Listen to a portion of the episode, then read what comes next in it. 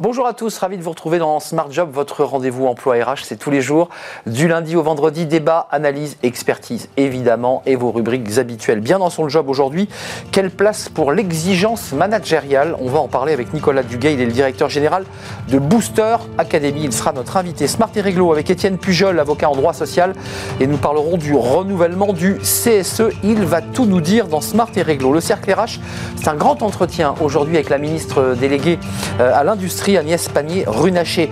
Euh, comment la France peut-elle retrouver le chemin de, l'industrie malgré les efforts du gouvernement? La part de notre industrie diminue inexorablement d'année en année. On fera le point avec la ministre, elle est notre invitée. Et puis dans Fenêtre sur l'emploi, la garde d'enfants, un secteur sous tension, un secteur qui recrute. On en parle avec euh, Claire Lano, fondatrice dirigeante de Babichou Service. Euh, Babichou, donc vous l'aurez compris, qui recrute. Voilà le programme. Tout de suite, c'est bien dans son job.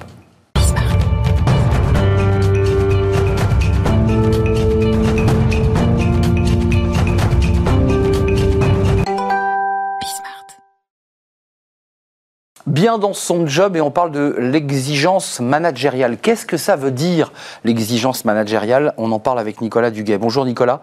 Bonjour. Euh, vous êtes le directeur général de Booster Academy. Alors Booster, comme son nom l'indique, bah, comme ça, c'est de l'énergie qu'on envoie.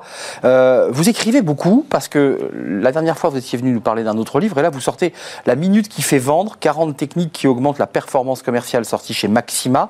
Et là, dans, dans ce ce dont on va parler à, propos de cette exigence managériale, ça vient quand même un peu se heurter à des, discours exactement contradictoires, et sur ce plateau d'ailleurs, euh, de managers ou d'anciens managers qui disent, attendez, aujourd'hui on est rentré dans l'ère de la bienveillance, euh, il faut vraiment arrêter avec ce management un peu directif. Et quand je vous lis, vous dites à peu près l'inverse. Oui. Euh, attendez, qui a raison là? Alors clairement, en fait... Vous, j'imagine tout le monde a raison, je pense, mais je vais essayer de vous démontrer pourquoi moi je crois beaucoup à l'exigence managériale. Aujourd'hui, les entreprises chez Booster Academy nous sollicitent sur le sujet. Pourquoi? Parce qu'on est dans une ère de l'évitement convivial dans beaucoup d'entreprises où en fait on n'ose plus dire les choses. Euh, alors c'est lié à deux phénomènes, un conjoncturel euh, qui est le plein emploi. Il y a beaucoup d'entreprises qui cherchent du monde, donc on se dit on va pas être trop exigeant avec les collaborateurs, sinon ils vont se sauver. Ça c'est vrai, ça c'est ça c'est la réalité du jour là. C'est la réalité du jour. Les gens ont du mal à recruter, c'est vrai. Puis il y a un sujet évidemment euh, qui est un peu plus structurel, qui est, le sujet Covid. Mais en réalité, quand vous faites une conférence sur le sujet avec 1000 personnes dans la salle et que vous posez une question, Qu'a fait votre manager favori pour vous? Il a été gentil en c'est ça? Bah, Évidemment que non. On vous dit pas il a été bienveillant et gentil. Ils vous disent il m'a fait progresser. Il m'a appris des trucs il m'a fait confiance. Bon, évidemment, il m'a augmenté, c'est pas plus mal non plus. Mm. Mais vous voyez, jamais on vous dit, euh, il, a été gentil, quoi. Alors, moi, je suis pas contre la, bienveillance, mais je dis toujours, déjà, quand on veut être bienveillant avec quelqu'un, il faut déjà qu'il y ait du bien, de son côté aussi. D'accord Et quand vous lisez le bouquin du docteur Rodet, qui est celui qui a, amené le management bienveillant en France, hein, docteur Rodet dit quoi? Il dit il faut pas comparer la bienveillance avec le laxisme. Et si jamais il n'y a pas d'exigence, le modèle ne fonctionne pas.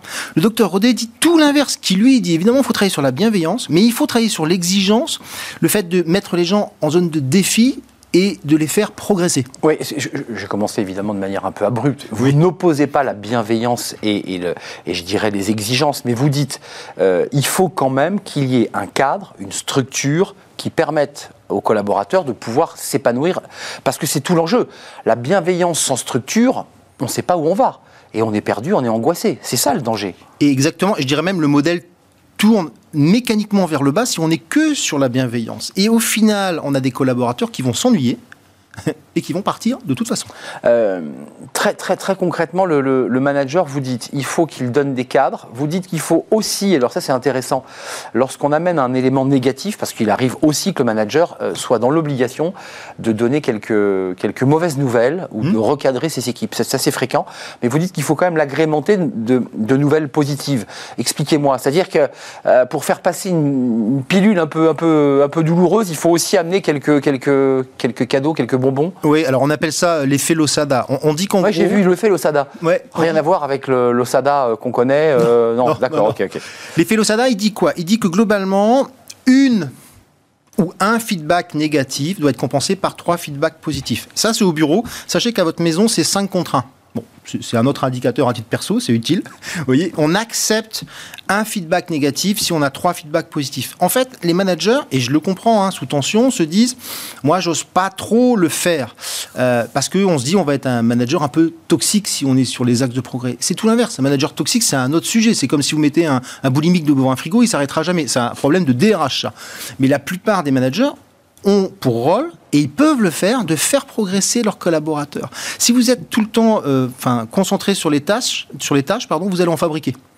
Or, vous pouvez être aussi en accompagnement des collaborateurs. C'est ce qu'ils attendent, des feedbacks pour progresser. Alors, euh, ça, c'est un élément extrêmement concret parce que vous les croisez, ces managers. Certains vous disent euh, J'arrive pas à reprendre une posture exigeante. C'est-à-dire qu'il s'est mis dans son rôle de manager cool, pas trop directif. Globalement, il a on, appelle ça parfois même acheter la paix sociale. Tout va bien, puis un, jour, il faut quand même reprendre les choses en main et il n'y arrive pas. Mmh. Comment il fait là? On y va progressivement, on bascule en douceur ou on, met un coup en disant voilà, euh, là je vais changer de visage? En fait, c'est un sujet d'estime de soi, d'oser faire l'inverse de ce qu'on faisait pendant quelques semaines, quelques mois, quelques années. Il faut dire les choses assez clairement. Moi, moi manager, collectivement, dire à ses équipes j'ai envie de me mettre non pas en celui qui va regarder les compteurs, mais je veux mettre en celui qui va essayer de vous faire progresser. Donc je vais me permettre de regarder avec vous ce que vous faites, non pas sur le résultat, mais sur le comment, d'accord, pour vous aider à progresser. Alors, il y, a un sujet qui découle de ce management exigeant. On entend votre, votre, votre pensée, je dirais, ce que vous développez, mais il y a aussi des managers qui vous disent le monde a changé, c'est-à-dire que dès que je deviens trop exigeant, je, prends le risque d'avoir des cas de harcèlement, euh, je prends le risque de, dire le mot qui ne va pas et, braquer l'interlocuteur. C'est quand même, aujourd'hui, on est dans une zone extrêmement instable sur ces sujets-là. C'est plus facile d'être bienveillant. Et en fait, s'oppose absolument pas. Les gens qui ont le plus d'exigences, et j'en vois beaucoup, sont souvent également les plus bienveillants. En fait, vous savez, c'est une balance effort-apport plus j'apporte à mon collaborateur, plus je peux être dans l'exigence.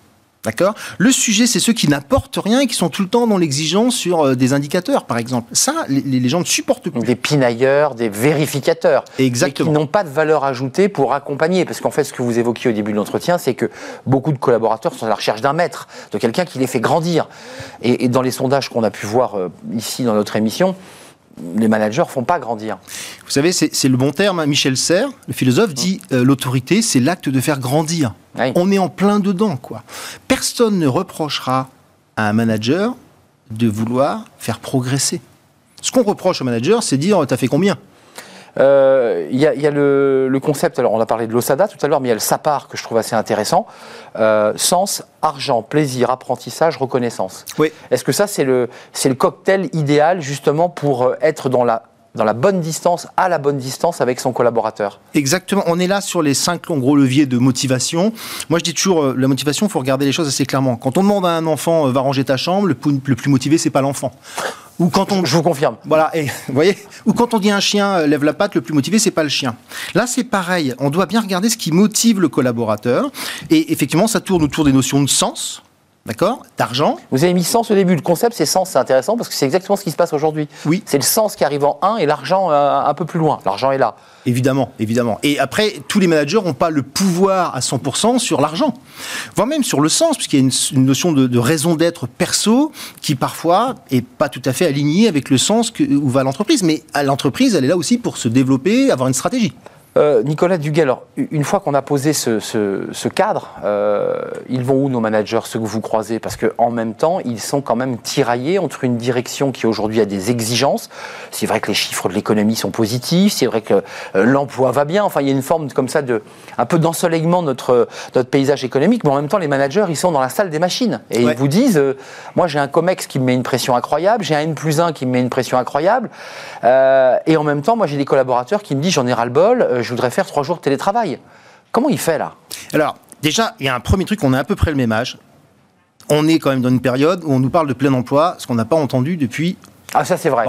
Donc c'est quand même, faut quand même prendre du recul. On est dans la génération de ceux qui ont entendu le chômage dès leur naissance. Hein. Oui, et, là je trouve qu'on est, on a une chance formidable pour nos enfants. C'est extraordinaire d'avoir un marché de l'emploi comme ça, et, moi j'en suis vraiment ravi. Donc évidemment ça donne des, ouvertures de marché. Il y a la logique des exigences en face euh, managériale, mais vous savez les comex réfléchissent aussi de plus en plus à comment on aligne les deux. Ils sont pas dans leur tour d'ivoire. Alors évidemment, il y a des exigences de, résultats, mais finalement, l'idée, je crois, quand on est dans une logique de COMEX, c'est de regarder comment je peux faire baisser la pression sur les managers en termes de contraintes. Et vous savez, quand on sert ce point hyper fort et que juste on lève le petit doigt là, c'est-à-dire qu'on gagne 4-5%, déjà on se sent mieux. Et moi, si j'étais le COMEX aujourd'hui, je réfléchirais à comment je fais baisser les contraintes, comment je travaille sur des choses qui vont plus vite pour que le manager regagne du temps. Ouais, c'est intéressant ce que vous dites. Pour, conclure, on voit aussi des managers qui vous disent, moi, je, peux difficilement consacrer du temps humain, puisqu'en fait, il est question aussi d'écouter, d'être dans l'écoute euh, active, comme on dit, parce que je suis pris à des, à des procédures administratives très bureaucratiques, même dans l'industrie, même dans le secteur privé ils s'en sortent pas. Enfin, c'est là où c'est compliqué. Ils ont des tableaux Excel à remplir, ils ont beaucoup, beaucoup de choses à faire remonter, comme on dit. Il y a plus, très peu de place pour l'humain. Oui, absolument. Alors, après, il faut bien regarder les choses. On voit tout de suite l'accompagnement, le feedback sur des trucs qui durent 7 heures. C'est faux. Si vous, vous me coachez en prise de parole en public en une minute, vous allez me faire progresser. J'espère. Vous allez me donner un conseil. Euh, c'est votre métier, vous êtes un pro du sujet. Donc, vous voyez, on peut aussi se dire non, je, ne passe pas 7 heures pour faire euh, l'accompagnement. Je peux très bien travailler 2 minutes, 3 minutes sur un geste. Le, feedback, ça doit être quelque chose d'assez rapide, d'assez simple, euh, de, réflexif. on échange, c'est ça le feedback. Exactement. Mais est-ce qu'il leur manque pas un peu d'écoute active et, attentive à ces managers? Est-ce qu'ils sont pas finalement un peu, un peu happés devant leur écran d'ordinateur, devant leur téléphone avec des pushs et des informations internes à l'entreprise. Et au final, il n'y a plus de place pour l'humain. Oui, alors le reproche, tu m'écoutes trop est assez rare. Hein. Généralement, c'est tu parles trop. Vous voyez, donc on est en phase, évidemment. La, posture d'écoute, c'est une volonté individuelle. Alors c'est une compétence, mais c'est déjà ce matin en se levant, est-ce que j'ai envie d'écouter quelques minutes mes collaborateurs ou pas? Mmh. C'est intéressant ça. C'est pas très compliqué, c'est juste une question de volonté. Hmm. Il y a des gestes de. de, oui, c'est ça, il faut le vouloir. Oui. Et là, je pense qu'on se réapproprie son groupe. On, reprend en main son équipe. Lorsqu'on est d'abord dans une écoute, et ensuite on fait des propositions, j'imagine, derrière euh, de cadre. Écouter, c'est ne pas savoir ce que je vais dire tant que l'autre n'a pas fini sa phrase. Donc si je me mets dans cette logique-là, j'écoute vraiment jusqu'au bout, j'ai pas d'a priori, et j'essaie de conseiller pour le bien collectif. Ça, c'est un conseil de prise de parole en public, hein, Nicolas Duguay. Laisser aller au bout son interlocuteur. Le nombre de fois où on se chevauche lorsqu'on se parle, il n'y a rien de plus agréable. Merci Nicolas Duguay sur ce management exigeant, mais qui ne retire pas la bienveillance, je le précise, pour être totalement complet. Nicolas Duguay, merci euh, d'être venu. Vous êtes le directeur général de Booster Academy. C'est un vrai plaisir de, vous accueillir.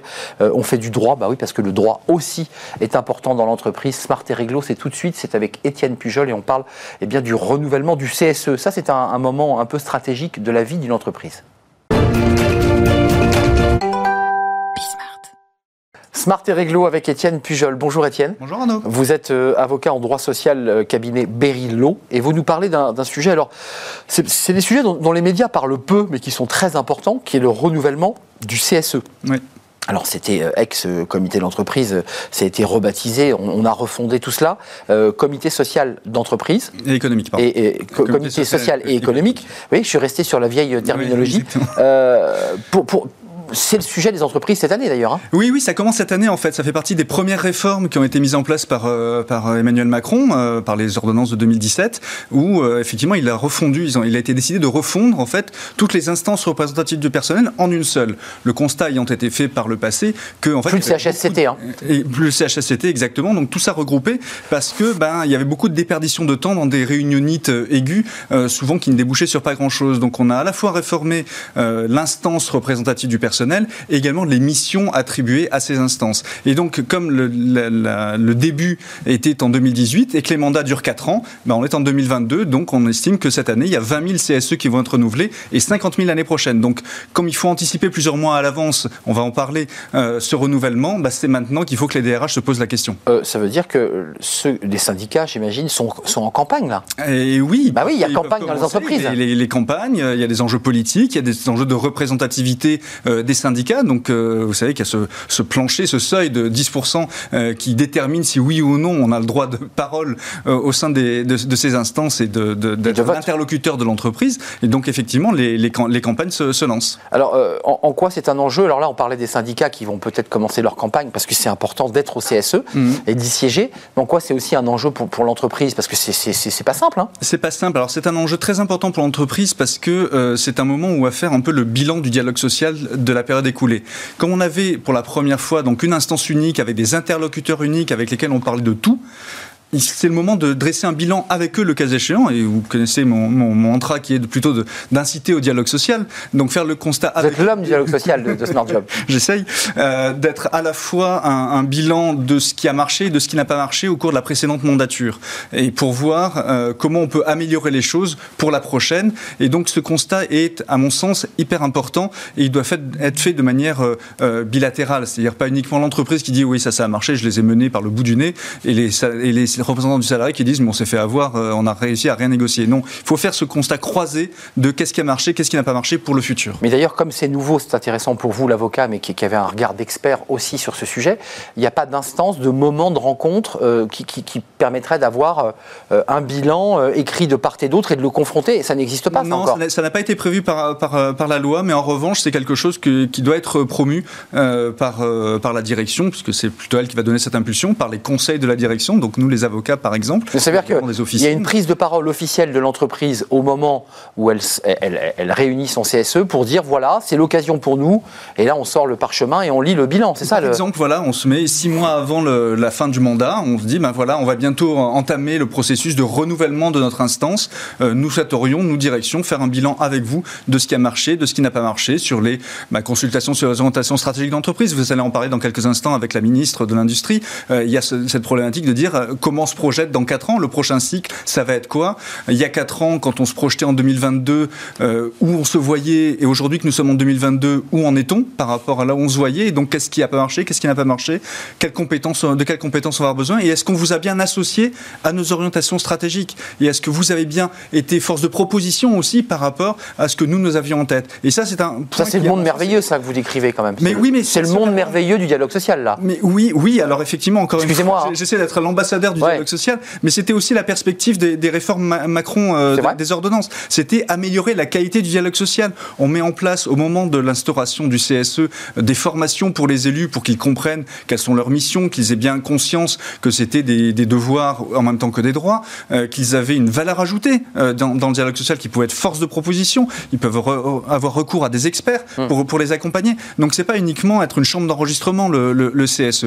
Et c'est en ça que, à mon sens, il faut profiter de ce momentum pour dresser ce bilan-là et se projeter euh, vers l'avenir. Alors, euh, rentrons dans les détails, parce que là, on, est, dans la philosophie, vous, êtes un excellent ambassadeur, mais d'un point de vue pratique, l'entreprise a des obligations, et, évidemment, les, partenaires sociaux en ont aussi, mais l'entreprise doit mettre en place, organiser. Comment ça marche? Exactement, c'est elle qui doit prendre cette initiative, c'est-à-dire qu'elle doit déjà, euh, première chose, elle doit informer euh, ses salariés de ce qu'il va y avoir en renouvellement de, de, son instance, et prévenir également les, ce qu'on appelle les instances syndicales, les organisations syndicales représentatives, qui sont présentes dans l'entreprise ou qui, sont, qui ne sont pas encore présents dans l'entreprise, de ce que des élections vont être, vont être organisées. Il faut le faire au moins deux mois avant le terme des mandats. C'est quand le, vote, là, concrètement? Ben, Le vote, c'est en fait, le, le, vote, c'est quatre ans, euh, au, plus tard, quatre ans après le. Donc, ils ont jusqu'à quand pour mettre en place les urnes dans l'entreprise? Ah bah, Ils ont jusqu'au terme des, des mandats. C'est-à-dire que, typiquement, des élus qui ont été installés le 1er juin 2018, euh, il faut que le second tour des élections cette année ait lieu avant le 31 mai 2022. D'accord. Donc, euh, il faut s'y prendre à la avance. Et euh, si on prend le calendrier tel qu'il est prévu par le Code du travail, il faut s'y prendre au moins trois mois avant Donc, pour euh, initier ce processus. D'où l'intérêt d'en parler aujourd'hui, parce que dès mars, l'entreprise doit commencer à informer l'ensemble des salariés ou uniquement les IS Il y a affichage public pour tous les salariés, et puis il y a des lettres euh, nominatives adressées aux syndicats pour les inviter à la première étape de ce processus, qui est les inviter à négocier un document au nom un peu barbare, qui est le PAP, protocole d'accord préélectoral. Ah, voilà, on, rentre dans des choses sérieuses. C'est quoi ce protocole euh? Alors, le protocole d'accord préélectoral, en fait, c'est la charte d'organisation euh, de ces élections. C'est-à-dire, c'est le document par lequel on va dire déjà quelles sont les dates des élections, premier tour et second tour, on y reviendra, mais également euh, qui va être électeur, qui va être éligible. Il y a des règles par rapport à ça. Typiquement, pour être électeur, c'est pas uniquement les salariés de l'entreprise, mais ça peut être aussi, sous certaines conditions, des prestataires extérieurs qui viennent dans votre entreprise tous les jours travailler, qui peuvent aussi désigner les représentants de votre entreprise, alors que ne sont pas vos élus. Dans ce protocole, on va aussi euh, déterminer les modalités de la propagande, non pas au sens sens péjoratif du terme, mais au sens primaire, c'est-à-dire qui va faire, qui va communiquer en distribution des tracts, un intranet, etc., etc. Euh, on va déterminer aussi euh, les collèges électoraux, c'est-à-dire euh, les, qui va être les représentants de quelle catégorie de professionnels. Vous savez qu'il y a les employés, les ouvriers, les agents de maîtrise et les cadres. Chacun, s'ils sont suffisamment représentatifs, vont avoir leur propre collège d'élus qui va les représenter. Et donc tout ça, ça va être déterminé dans le protocole d'accord préélectoral. en fait, j'entends, il y a évidemment un processus organisationnel dans mais le gros travail se fait aussi au sein des syndicats pour déterminer, définir, choisir la bonne personne. Et choisir ses candidats, exactement. Et ça aussi, c'est un, un, travail alors qui, fait, qui est fait séparément. C'est assez euh, amusant quand on a le regard extérieur de voir comment ça se passe. Vous avez les syndicats qui essaient de placer leurs pions, les syndicalistes qui essaient d'être renouvelés dans leur mandat. Ah parce que voilà, bah, c'est comme en politique, hein, excusez-moi. C'est exactement ça. Et c'est pour ça que je parlais de propagande. Bah euh, ils vont faire campagne pour être réélus, pour avoir euh, les, le seuil de 10%. et puis l'entreprise va essayer de poser ses pions aussi, c'est-à-dire d'avoir des candidatures spontanées de gens qui vont être plutôt favorables à la direction. Le syndicat entreprise, quoi. Voilà. Alors pas dans certains excès comme on l'a entendu il y a quelques semaines pour certaines, certains établissements, mais voilà, il faut qu'il y ait une pluralité qui, puisse s'exprimer à, cette occasion-là. Donc il y a un enjeu fort parce que siéger au CSE, c'est sérieux, c'est important, on a un pouvoir. Euh, il y a une délégation syndicale, ça donne quoi, j'allais dire, je mets des guillemets bien sûr, mais comme avantage à celui qui est élu, hormis le fait qu'il est très fier d'être assis à la table du, président ou du PDG. Alors celui qui est élu à titre individuel, il est protégé contre des sanctions euh, qui pourraient être liées au fait bah, qu'il est élu et que donc il est... Et qu'il s'exprime Il s'exprime, il porte la voix des salariés et donc il doit être protégé contre des mesures de rétorsion euh, parce qu'il n'aura été que dans son rôle de porte-parole euh, des effectifs. On appelle ça des salariés protégés, donc ils sont protégés contre des sanctions, y compris le licenciement. Et donc euh, pour les sanctionner, y compris par le licenciement, il faut demander l'autorisation de l'inspection du travail. D'accord, donc salariés protégés, mais c'est vrai pour les syndicalistes en général qui sont en délégation. Tous les salariés protégés et même les élus au, Conseil de prud'homme. En revanche, d'une manière plus générale, le, syndicat qui va présenter des, des, candidats, lui, son, son, son enjeu principal, c'est d'être un interlocuteur de la direction pour négocier ce qu'on appelle des accords d'entreprise.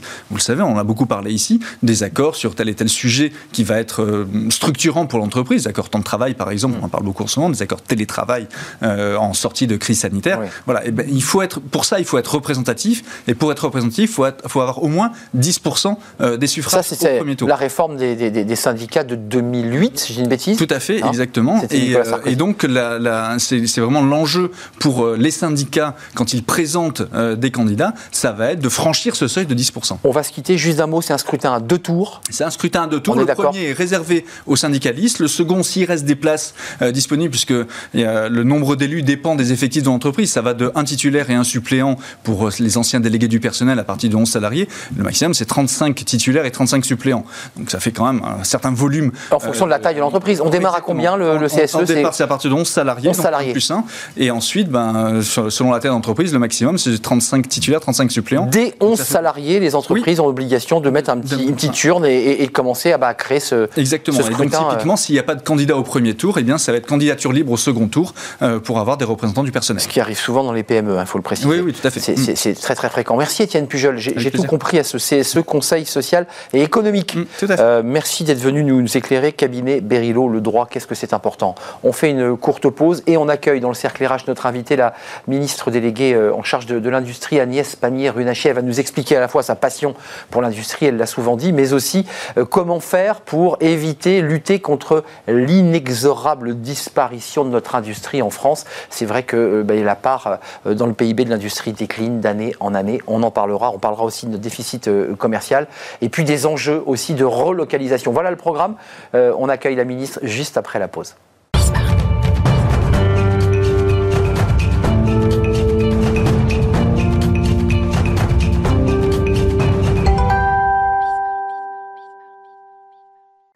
Le cercle RH et un grand entretien aujourd'hui avec euh, la ministre déléguée euh, en charge de, l'industrie, Agnès Pannier-Runacher. Merci d'avoir répondu à notre invitation, c'est un vrai plaisir. Euh, avant de parler de l'industrie, parce qu'on l'avait vu dans une petite vidéo, certains s'étaient moqués de voir la passion que vous mettiez à expliquer que c'était important d'aller dans des usines. Et d'ailleurs, vous allez partir juste après cet entretien faire des visites dans des usines dans le Jura, me semble-t-il. D'abord Solvay, ça c'est la chimie, puis ensuite de la céramique blanche ça, ça sera la deuxième étape de votre voyage, c'est dire que vous allez dans les usines d'abord. Quelques mots sur l'égalité homme-femme, parce que vous sortez un livre en, qui est sorti il y a quelques semaines, en, janvier dernier. on va voir la couverture Femme, ministre, virgule, et féministe. Vous l'avez écrit avec Elisabeth Moreno, édition Point d'Or, collection Cause. Et quand je regarde votre parcours, Agnès Pannier-Runacher, mais, mais vous avez fait aucune faute. HEC, ENA, inspection des finances, du public, du privé. Vous avez été victime, comme l'a dit euh, Valérie Pécresse dans son meeting de dimanche, euh, de discrimination parce que, dit-elle, elle était enceinte et qu'elle n'a pas pu accéder à l'emploi. J'ai l'impression que votre, votre, parcours est un peu l'exemple qui confirme la règle. Alors, oui ou non évidemment été, euh, comme toujours, victime d'une forme, euh, comme beaucoup, pardon, euh, victime d'une forme de, sexisme insidieux, c'est-à-dire il m'est arrivé à fonction égale, parcours égal, d'être rémunéré 30% de moins que mon voisin de bureau. C'était dans le public ou le privé? C'est dans le privé C'était, non, pas tout à fait. C'était dans une entreprise à capitaux publics et fonctionnement privé, c'est-à-dire sous statut privé. Et là, on dit quoi quand on est Agnès Pannier-Runacher, qui n'est pas encore ministre, elle ne le sait peut-être même pas encore Ah non, c'était il y a très longtemps. Vous dites c'est pas juste ou on se tait dans ces cas-là? On se dit intérieurement c'est pas juste, mais en fait on ne sait pas poser les bons mots et on se reproche probablement de ne pas être à la hauteur et, de trouver une raison à cet écart de salaire. Donc euh, au fond, c'est tout un processus où il faut, euh, euh, en tant que femme, savoir s'affirmer. Et ce n'est pas du tout ce qu'on nous apprend culturellement à l'école, ce qu'on nous apprend dans les études. Et moi, j'ai la chance, et je l'explique dans le livre, d'avoir réussi par les études et par des études où c'est des concours anonymes. Donc on ne juge pas sur le genre. Mais effectivement, ensuite, j'ai eu droit, mais euh, d'une manière, je dirais, modérée par rapport à d'autres, à toute la série de mais est-ce que tu as les épaules? Euh, Est-ce que tu n'es pas trop jeune? On me dit, redit encore aujourd'hui, la jeune ministre Agnès Pannier-Runacher, je vais bientôt avoir 50 ans. Euh, donc, Vous les faites pas, on, hein, est très loin de, on est très loin du compte. Après, je pense que ce qu'il faut dire sur la question de la parité femmes-hommes, c'est qu'il y a eu beaucoup de progrès. Hum, c'est clair. On n'est plus à 30% d'écart aujourd'hui. On n'est plus à 30% d'écart. On est aujourd'hui euh, plutôt du côté de 10% à compétences et parcours professionnel égal. On a néanmoins un écart de rémunération parce que les femmes sont positionnées sur des fonctions qui sont euh, structurellement moins rémunérées. Des secteurs et des fonctions. À la personne. Et on a un écart aussi sur la pauvreté. 70% des personnes en situation de pauvreté sont des femmes. Donc c'est cet écart-là auquel il faut s'attaquer. On s'y attaquait euh, pendant cinq ans, je pense, de manière beaucoup plus marquée que les, gouvernements précédents. On sait tout ce qui a été fait sur les violences sexuelles et sexistes, on mm. sait ce qui a été fait aussi sur euh, la précarité.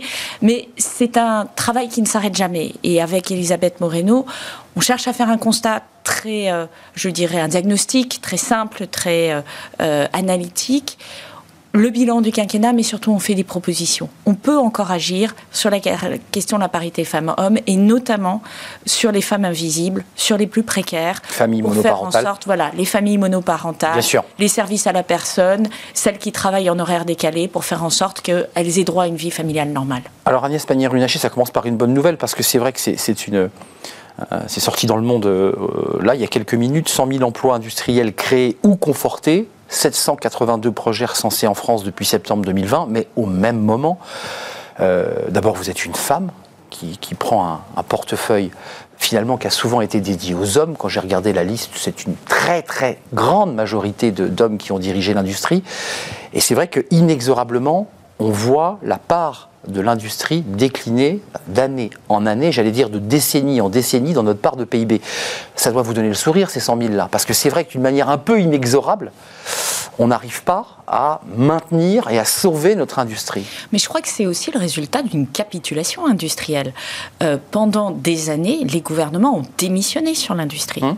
ils ont démissionné. Ils ont même euh, pris des mesures qui ont créé des handicaps pour les entreprises industrielles françaises par rapport euh, Lesquelles, par exemple euh, Bien, Si vous regardez tout simplement la fiscalité des entreprises, la fiscalité des entreprises lorsque vous êtes à 10 points d'écart par rapport à vos compétiteurs, je ne parle pas de la Chine, je ne parle pas euh, de pays à l'autre bout du monde qui n'ont pas du tout les mêmes hmm. modèles économiques que le Vous l'avez dit il n'y a pas longtemps. Je parle de l'Allemagne, hmm. je parle de l'Espagne, je parle de l'Italie, je parle de, de la Belgique, des pays scandinaves.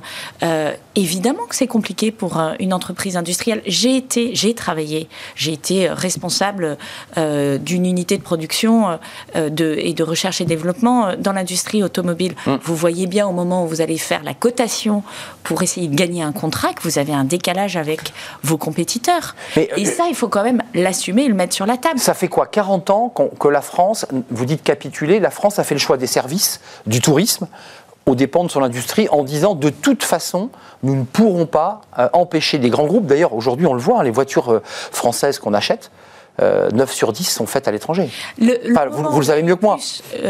entre 2000 et 2016, on a détruit un million d'emplois industriels. Hmm. On en recrée en 2017. On en recrée en 2018. On en recrée en 2019. Donc il n'y a pas de fatalité à la désindustrialisation. Simplement, on ne récupère pas un million d'emplois comme ça en claquant dans les doigts. Évidemment. Et, en cinq ans, c'est impossible. Et tout le travail que nous faisons avec euh, le président de la République, c'est un, de redonner des conditions de compétitivité aussi de France, c'est la baisse des impôts et euh, en particulier sur les entreprises et les entreprises industrielles, 26 milliards d'euros qui est rendu aux entreprises, pas pour distribuer des dividendes comme je le vois. En réalité, si vous regardez les comptes de la nation, la distribution des dividendes est plate depuis enfin, des années. Les comparaisons, elles suivent en fait euh, les bons et les mauvais résultats. Vous parlez des dividendes distribués dans l'industrie. En France. En France. En France. D'accord. C'est les comptes de la nation. On, considère que l'économie, c'est le CAC 40, pardon, mais les entreprises pas que le CAC. Elles font 10% de leur chiffre d'affaires en France, peut-être 20% de leur activité. elles ont bien distribué. Hein. Et vous avez des PME et des entreprises de taille intermédiaire dont on ne parle jamais et qui font l'essentiel de notre production industrielle. Euh. Donc c'est vers elles qu'on s'adresse. C'est des conditions de production meilleures, euh, une flexibilité et une simplification des procédures administratives, la réforme de, euh, du Code du travail qui permet de créer un million d'emplois. Hmm. Donc tout cela fonctionne. Ils n'ont pas été créés, vous le confirmez. C'est le projet de créer un million d'emplois. Non, on a Ils ont été créés. Un million d'emplois, pas dans l'industrie. Hein, on est d'accord, voilà. De l'économie, on a créé un million d'emplois dans l'ensemble de l'économie depuis 2017. Ça n'était jamais arrivé avant. On traverse la crise la plus importante. Donc il faut regarder les choses en disant il y a des actions qui produisent et nous avons pris ces actions. Et on continue, c'est tout l'enjeu des relocalisations. 782 relocalisations, vous le mentionnez, avec mmh. effectivement 100 000 emplois à la clé. Et c'est surtout ce qu'on veut faire derrière avec France 2030, parce que là, c'est vraiment créer les filières d'avenir. On va y venir. Et c'est inverser cette courbe dramatique de la désindustrialisation. Et là, il y a un débat évidemment qui percute la campagne présidentielle parce que les filières d'avenir, certains considèrent que c'est plutôt l'éolien et le solaire, et puis d'autres considèrent qu'il faut, euh, et ce qu'a souhaité le président de la République, réimplanter des mini-réacteurs nucléaires. On va en parler, mais euh, il y a le rapport Execode qui est intéressant puisque la part euh, du PIB est tombée à 13%, donc c'est la, baisse constante de l'industrie dans la part PIB est tombée à 13%. Et le rapport Execode, c'est il y a deux jours, vous l'avez forcément vu, qui dit qu'effectivement, mais il est assez sévère sur la santé de l'industrie française et il vous dit, à vous, euh, il faut aller encore plus loin dans les aides et dans le, les, mesures de baisse de fiscalité. Qu'est-ce que, qu'est-ce que vous répondez à Rexecode qui dit de toute façon, euh, on s'en sort pas, l'industrie va mal? Alors, Rexecode ne dit pas on s'en sort pas, l'industrie va mal. Elle dit, les facteurs de compétitivité ne sont pas encore là. Il y a encore un écart bah entre ce que payent les entreprises françaises et ce que payent les entreprises allemandes, italiennes, etc.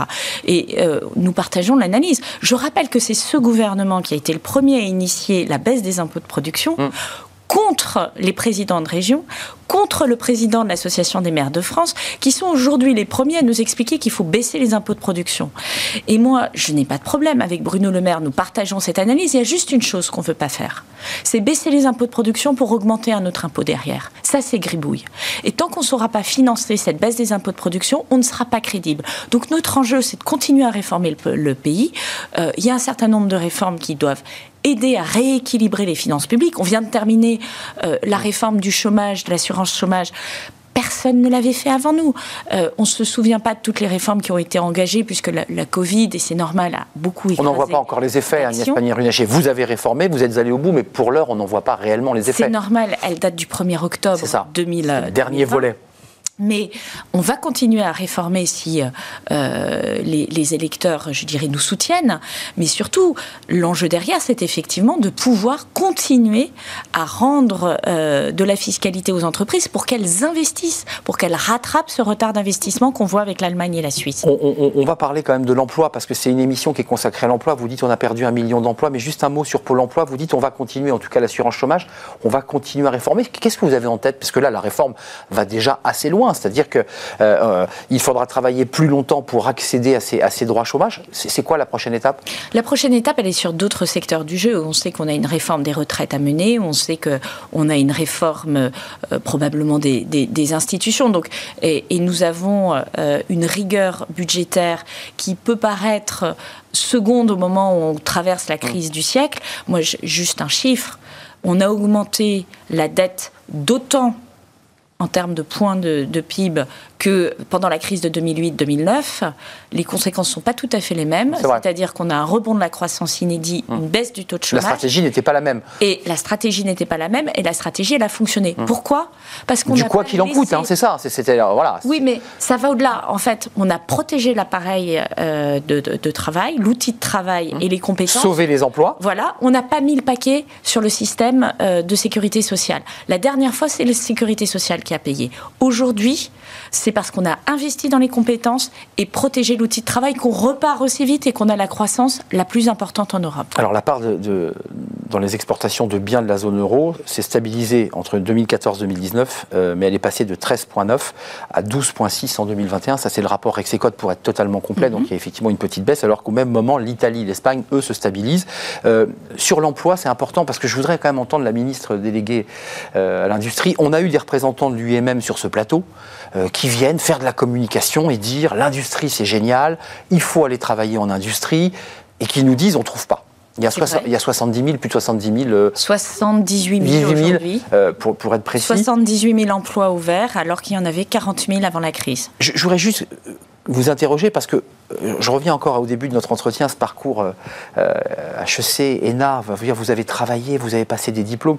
Est-ce qu'il y a un problème de formation initiale? C'est globalement, l'industrie vous dit, moi j'ai plus de soudeurs, j'ai plus d'électromécaniciens, j'ai plus de gens compétents.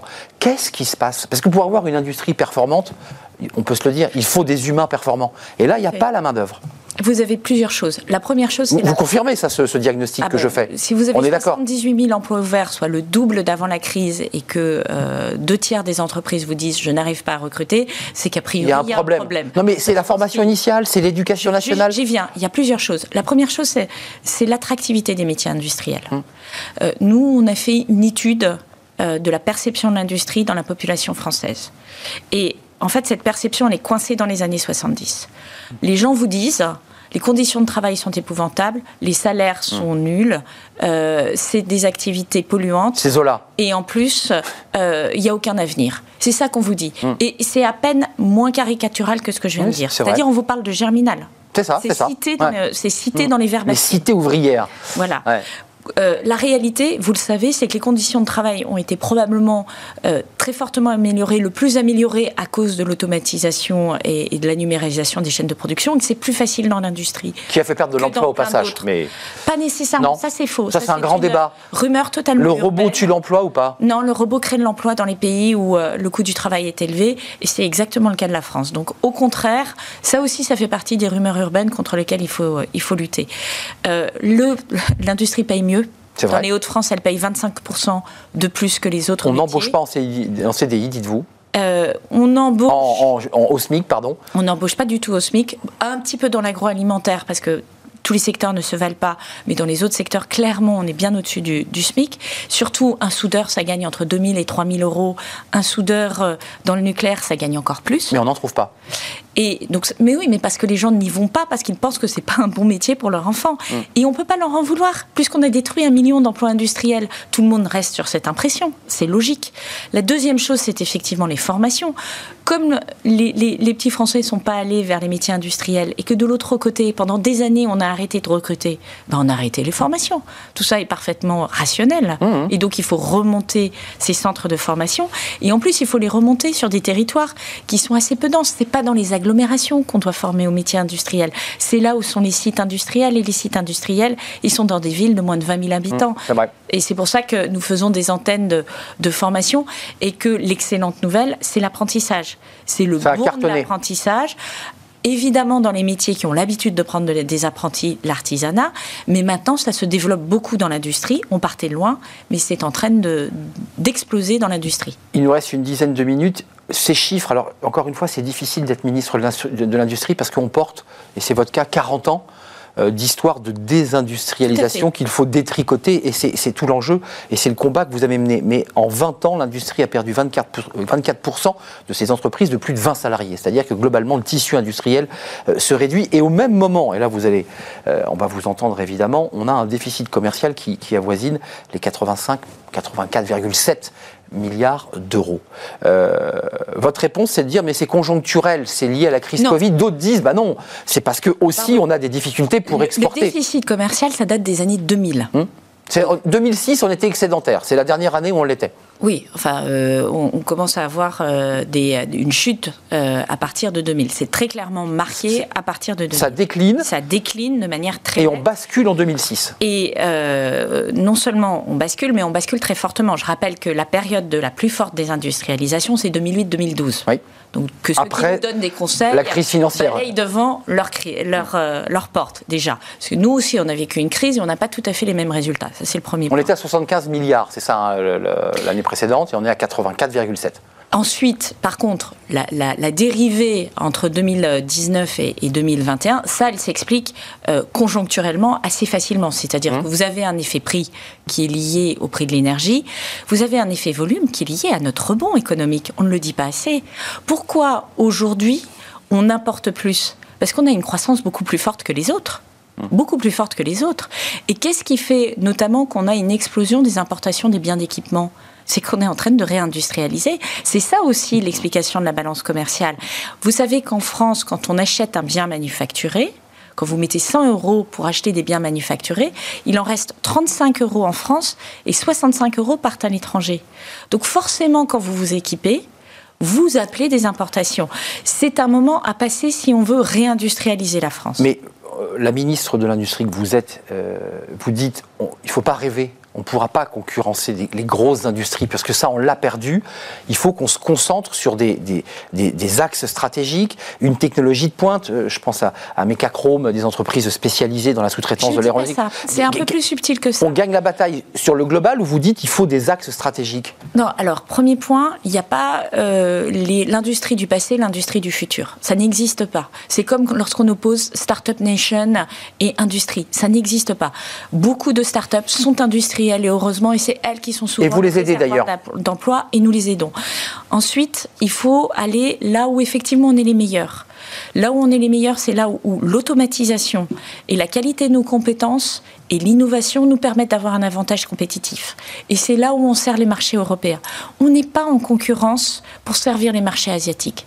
Ça non plus, ça n'existe pas. C'était ma question. On est en concurrence pour servir le marché européen. C'est-à-dire qu'on doit être meilleur que les Allemands, les Espagnols, les Italiens. Et ce, ce qui est en train de se passer, c'est qu'on est en train de se rendre compte qu'en fait, ça n'a pas tellement de sens, ni économique, ni environnementale d'importer massivement depuis l'Asie du Sud-Est. Il y a une régionalisation des chaînes de enfin, On s'en est rendu compte depuis le Covid. Je, m'autorise, fait qu'on a découvert qu'il manquait de masques, que ça venait de Chine. On s'est dit pourquoi pas? Et j'ai vu des entreprises industrielles fabriquer des masques. Je pense à une entreprise à Angers, par exemple, euh, qui a créé de l'emploi. Est-ce qu'il n'y a pas possibilité de se dire, mais on est capable euh, de peut-être euh, moins importer et de fabriquer chez nous avec des salariés qui cherchent pour certains d'entre eux un emploi? Quand on relocalise ou qu'on localise 782 productions supplémentaires en France, c'est très exactement ce qu'on fait. Et il faut avoir en tête qu'on est capable d'être aussi compétitif que les Chinois. Je, vais prendre un exemple. L'usine Schlumberger, qui est euh, en Occitanie et qui fait euh, des vannes pour des installations euh, de puits pétroliers, est la plus compétitive qu'ils aient au monde. Pourquoi? Parce qu'ils ont une extraordinaire qualité des compétences et parce qu'ils ont numérisé, automatisé la production. Est-ce qu'il y a des ouvriers qualifiés dans cette usine? Oui. Donc il ne faut pas non plus opposer le sujet des compétences, mais il faut utiliser les outils à notre disposition. Et la numérisation, euh, les nouvelles technologies, les robots, c'est ce qui permet d'améliorer les conditions de travail, mais aussi de payer plus cher les salariés. C'est intéressant de vous entendre parce que vous parliez d'une légende urbaine, mais certains considèrent effectivement que euh, ben, on n'est plus évidemment sur des chaînes de montage euh, manuelles et qu'aujourd'hui ce sont des chefs de ligne et ça fait plus de 25 ans maintenant qu'il y a déjà C'est la contrepartie de la signée industrielle, c'est que cette mutation l'a déjà fait. C'est l'entreprise 2.0. D'ailleurs, on parle maintenant de l'entreprise 4.0. Même 5.0 Même 5 pour intégrer la décarbonation. Euh, justement, tiens, vous, pour terminer notre, notre échange, euh, il y a un vrai débat. Alors là, aujourd'hui, idéologique et politique, puisque c'est la campagne. Certains disent c'est euh, les énergies vertes qui vont créer de l'emploi. Il faut mettre le paquet sur l'éolien, sur le solaire. Et évidemment, les, écologistes vous disent surtout arrêtez de développer cette industrie nucléaire euh, à laquelle on ne croit pas. Vous dites quoi aujourd'hui? Qu'est-ce qui va créer le plus d'emplois? Parce qu'il faut évidemment, dans l'industrie, penser à 20 ans, à 30 ans. Exactement. Euh, qu'est-ce qui va créer le plus d'emplois? Je dis une première chose. Une condition de la compétitivité de notre industrie, c'est d'avoir une énergie chère et appelable à tout moment. Euh, pas chère, pardon. Vous me faites peur. Parce que c'est exactement le cas aujourd'hui. Voilà, non mais vous voyez, c'est. c'est l'inconscient qui parle. Tellement pénétré par le problème que c'est d'avoir une énergie pas chère et appelable à tout moment sur lequel on est souverain. Hum. D'accord? Et précisément, on est en train de vivre ce que c'est de pas avoir accès ou de pas être nous-mêmes autonomes en gaz naturel. Qui a creusé notre balance commerciale. Hein. Ce qui a eh énormément eh creusé notre balance commerciale. C'est l'effet prix que je mentionnais tout à l'heure. Donc, le premier enjeu, c'est de développer euh, des énergies et d'en être nous-mêmes les, les, maîtres et d'être compétitifs. Et c'est pour ça que, là aussi, opposer renouvelable et nucléaire n'a pas de sens. On a besoin des deux et on a besoin d'un troisième pilier qui est l'efficacité énergétique. Dans la trajectoire que nous proposons, c'est moins 40 d'utilisation de l'électricité. C'est gigantesque comme effort énergétique, hein, en termes de rénovation thermique, mmh. en termes de changement des lumières, etc. La décarbonation de, de, de l'industrie Décarbonation de l'industrie, de toutes les activités humaines chez vous, euh, mmh. tout ce qui peut... Euh, Mais aussi l'industrie. énergétique. La deuxième chose, effectivement, c'est si on développe à marche forcée des renouvelables et du nucléaire, autant que ce soit avec nos équipements et autant que ce soit avec une empreinte industrielle française. Le solaire, on a abandonné. Ce sont les Chinois qui, qui, ont, arraché le, marché. On n'a pas abandonné. Nos parts de marché sont franchement très, faibles. et la seule façon de pouvoir gagner la bataille, c'est d'avoir vraiment une rupture technologique où on, prend la tête de cette rupture technologique. C'est pas le sujet le plus facile. L'éolien marin, on est très bon. Hum. C'est nous qui exportons, notamment vers les États-Unis, et qui équipons les, les, les installations d'éoliens marins aux États-Unis. Challengé euh, par l'Espagne. Il faut continuer sur l'éolien marin. Euh, sur, euh, sur la géothermie, par exemple, on a un champion qui est Schlumberger, je le mentionnais à, l'instant. Créateur d'emplois. Sur le nucléaire, tout est créateur d'emplois. Hum. Ça, euh, lorsque vous regardez ce qui est en train de se passer à Saint-Nazaire, à Cherbourg euh, et au Havre en termes de création d'emplois, c'est des centaines d'emplois autour de l'éolien marin. Il faut préciser que c'est contesté quand même par les, populations et que c'est une zone irritante pour les associations, pour les riverains. Il faut quand même le préciser. Mais là aussi, c'est très intéressant. C'est-à-dire que c'est on crée de l'emploi, mais en même temps, euh... qui vous expliquent qu'il faut développer l'éolien marin et qui font et qui sur le terrain se battent en disant il ne faut pas développer l'éolien marin. Hum. Donc ils m'expliquent comment on va allumer la lumière euh, dans 10 ans a fortiori si nos moteurs de voitures sont électriques et euh, si notre chauffage est électrique. À un moment, il va falloir avoir de l'électricité. Avant de nous quitter sur le terrain de la batterie, parce qu'on voit bien que le véhicule électrique, alors il y a, évidemment le, challenging de l'hydrogène, mais c'est la voiture électrique, c'est la batterie, ces usines du Nord qui, sont en construction et dont on trois essaie. Usines. trois usines gigantesques. En regardant bien, j'ai vu que euh, les Chinois étaient déjà très présents dans le capital de ces entreprises. Alors, d'une seule de ces entreprises. Mmh. Euh, les deux autres euh, n'ont pas la même structure de capitalistique. Et euh, effectivement, le fait qu'il y ait des Chinois présents au capital ne veut pas dire que l'empreinte industrielle ne soit pas française. Mmh. Attention. Non, mais on garde notre souveraineté sur les batteries parce que c'est, faut, faut pas les perdre ces batteries. En, fait, en réalité, c'est les Chinois qui font des transferts technologiques vers la France. Non, mais c'est bien. je voulais comprendre. On est arrivé à un point, mais il faut aussi le dire ça. On est arrivé à un point où la Chine, ce n'est plus l'atelier bas de gamme. Non. C'est la Chine qui commence à nous apporter des transferts technologiques. Et sur le sujet des batteries, euh, qui aujourd'hui a la maîtrise, c'est les Coréens et les Chinois. Donc euh, c'est pour ça que nous sommes allés chercher des partenariats avec euh, ces deux pays que nous J'allais dire c'est triste. On aurait pu, on aurait pu, euh, on avait les, la main d'œuvre, on avait nos ingénieurs, on avait. Regarder dans le rétroviseur. Il faut avancer. Regarder devant nous parce que de toute façon les conditions de production ont changé. La France a perdu des places. C'est comme ça. Mm. Moi je suis pour qu'on euh, tape du pied au fond de la piscine et qu'on remonte très vite. Neuvième place. On hein. a une des meilleures ingénieries, une des meilleures ingénieries mondiales. Mais oui. C'est une chance extraordinaire au moment où on doit décarboner notre industrie et où on doit accélérer sur l'intelligence artificielle et la numérisation.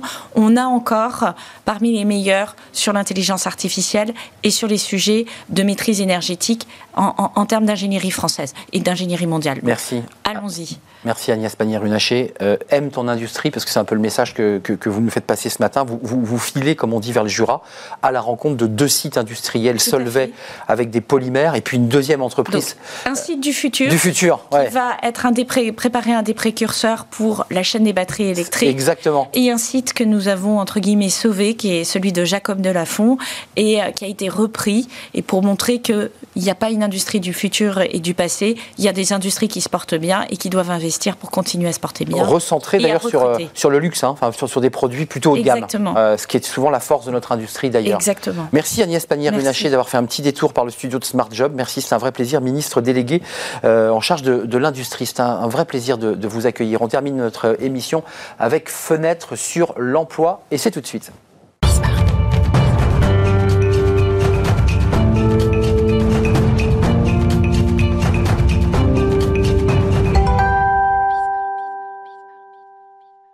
Fenêtre sur l'emploi. On parle de recrutement, on parle de, secteur sous tension, on parle de, bah, des gardes d'enfants. C'est un secteur évidemment sous tension, mais qui recrute. Et on en parle avec Claire Lano. Bonjour Claire. Bonjour. On est ravi de vous accueillir, fondatrice et dirigeante de Babichou Service, à ne pas confondre en faisant une faute avec Babilou. Euh, mais non, ça n'a rien à voir. Euh, vous avez été et vous avez créé votre entreprise en 1998. Juste d'un mot, c'est quoi l'aventure entrepreneuriale que vous avez engagée? Pourquoi vous créez cette entreprise en 98 qui marche très bien au demeurant? Très simple, je suis euh, cadre dans l'IT à l'époque, on, disait l'informatique, hein, j'ai déjà deux enfants. Et je rencontre des problèmes de garde impressionnants. J'ai besoin de faire garder mes enfants au dernier moment.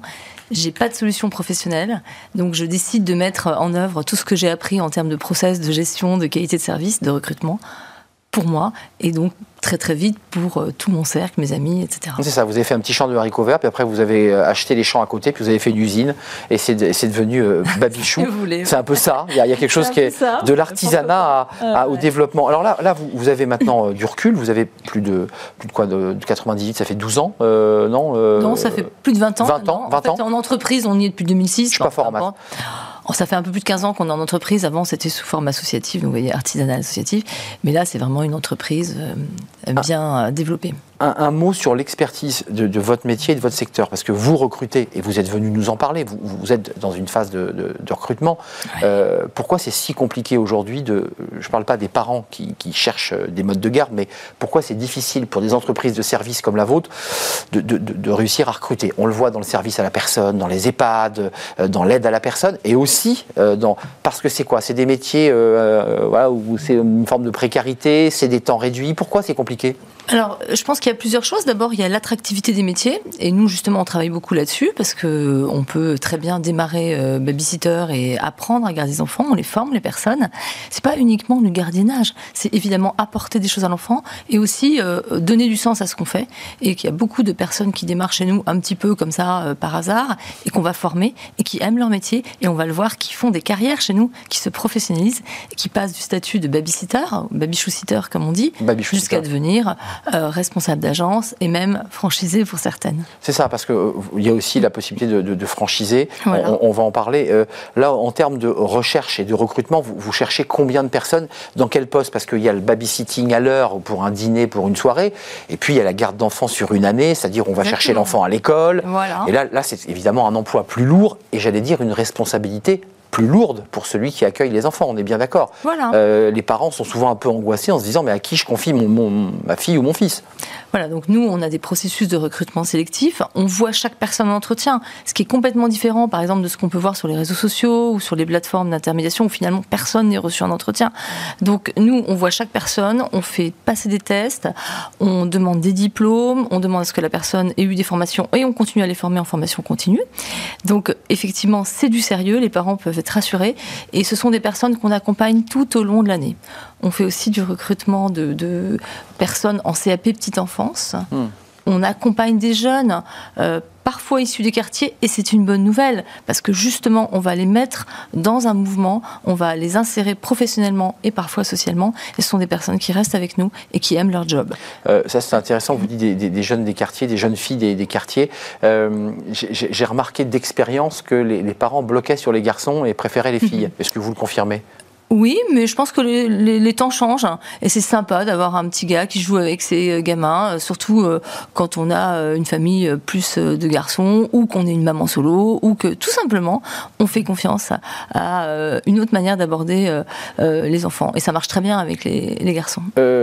L'idée c'est de la, formation, l'accompagnement, la formation continue pour leur permettre d'acquérir et puis le CAP petite enfance là on est vraiment sur la puriculture sur, sur des enfants en très bas âge parce que la CAP petite enfance c'est aussi la vous, me le confirmez? Oui, alors il y a des, des leçons, effectivement, euh, voilà, il y a des cours. Donc nous, on est en coordination avec pas mal d'organismes de formation et on est très proche de ces personnes-là. On sait exactement les cursus suivis. Ils vont en cours le matin, l'après-midi, garde des enfants. C'est un, un, bon, ça marche très bien, c'est un euh, bon service. Concrètement, votre entreprise, combien d'agences, le maillage et la possibilité, parce qu'on parle beaucoup de la franchise qui est souvent un tremplin lorsqu'on est salarié, de se dire tiens, je deviens entrepreneur, mais avec des garde-fous. C'est assez confort. Euh, combien C'est quoi la stratégie là aujourd'hui de, de, Babichou? Bah, Vous savez, euh, il y a encore beaucoup de naissances en France. Il y a eu 738 000 naissances en France avec une petite hausse, on y revient. Euh, et donc, on a 108 agences en France, 200 agences en 2025 tel est notre objectif. On a besoin de s'appuyer sur des nouveaux porteurs de projets, des gens qui ont envie de donner du sens à leur métier. Et il y a beaucoup de gens qui ont envie d'avoir une belle reconversion professionnelle. C'est possible avec Baby Chou Service. C'est possible d'avoir une franchise, mais également plusieurs en multifranchise. Et la preuve, on a pas mal de nos salariés ou d'amis, de cercles différents qui le font. Donc euh, l'esprit Babichou, c'est aussi ça. C'est quand même un esprit famille. Combien de, de, salariés dans votre entreprise? Parce que je partais de zéro en 98, 20 ans après, on en est à combien là? 6 000. 6 000 en, comptant, évidemment les babysitters. Mais on a également 300 euh, salariés, euh, collaborateurs d'agence, 80 euh, franchisés. Donc on recrute beaucoup également en agence. Ça peut être des assistants d'agence, ça peut être des chargés de recrutement, des responsables d'agence. Donc rejoignez-nous. Ouais, c'est important de le dire parce que passant assez régulièrement devant une de vos enseignes, il y a aussi des gens à l'accueil qui, quand on ouvre la porte, doivent écouter la demande des parents, Exactement. prendre des notes. Mm essayer de cibler aussi la demande. C'est compliqué euh, les, exigences des parents ou pas? Bah, non, mais dites-le, dites franchement, c'est pas simple. On, peut pas euh, trouver euh, une euh, jeune fille qui parle, je sais pas moi, serbo-croate et qui fait du violoncelle et qui, voilà, ça c'est, il faut leur dire tout de suite, ça c'est pas possible. En revanche, des jeunes filles ou des garçons, justement, qui développent des talents, et d'ailleurs on a lancé une offre autour des mercredis découvertes avec le mercredi après-midi plein d'activités pour les loulous, que ce soit effectivement du théâtre, de l'anglais et d'autres activités. C'est très demandé ça dans les grandes villes et à Paris. Exactement Exactement, mais partout, partout, partout en France. Et ça, on sait l'offrir avec nos babysitters. C'est elles qu'on reçoit en agence. Et ça, c'est super important. On est très proche de nos babysitters garçon ou fille. Avant de nous quitter, c'est une question un peu, un peu naïve, même un peu. Euh, mais vous êtes fier de, du chemin que vous avez parcouru? Parce que c'est entre la maman qui, galérait à garder ses enfants et, et, celle qui dirige aujourd'hui 6000, en tout cas 3, au moins 350 collaborateurs en direct. Euh, vous êtes fier, non? Vous êtes, vous êtes arrivé à votre. J'ai un petit peu de mal à, comprendre on était arrivé, mais ça là, on est parti sur une très très belle. Euh, et puis, et puis, une, et puis une progression. Hein, 2025, c'est combien? 200, 200 agences 200 agences 2025. Donc je suis fière, mais je suis fière de toute mon équipe et de mes franchisés aussi. Voilà. Merci Claire Lano, c'était un vrai plaisir de vous accueillir. Fondatrice, dirigeante, c'est écrit en 98. C'est une belle entreprise, Babichou Service. Vous voyez l'enseigne, c'est orange. Euh, eh oui, oui, mais vous avez dit que je connaissais votre enseigne. Euh, créée en 98 et elle recrute euh, tant des babysitters évidemment classiquement, mais aussi elle est donc sur l'onglet parce qu'il y a aussi des collaborateurs d'agence qui sont là pour vous accueillir dans les meilleures conditions. Merci. Merci. C'est la fin de notre émission. C'est un vrai plaisir de partager ce moment avec vous évidemment. merci à toutes les Merci à Benjamin à la réalisation. Euh, merci à notre ami Michael au son, évidemment, Michael. Merci à, Fanny Griesmer, bien entendu. Et merci à, Carla pour l'accueil invité. C'était toujours un plaisir de partager cette émission avec vous. Je serai là, évidemment, eh bien, euh, bientôt, lundi, euh, pour une nouvelle émission. D'ici là, portez-vous bien.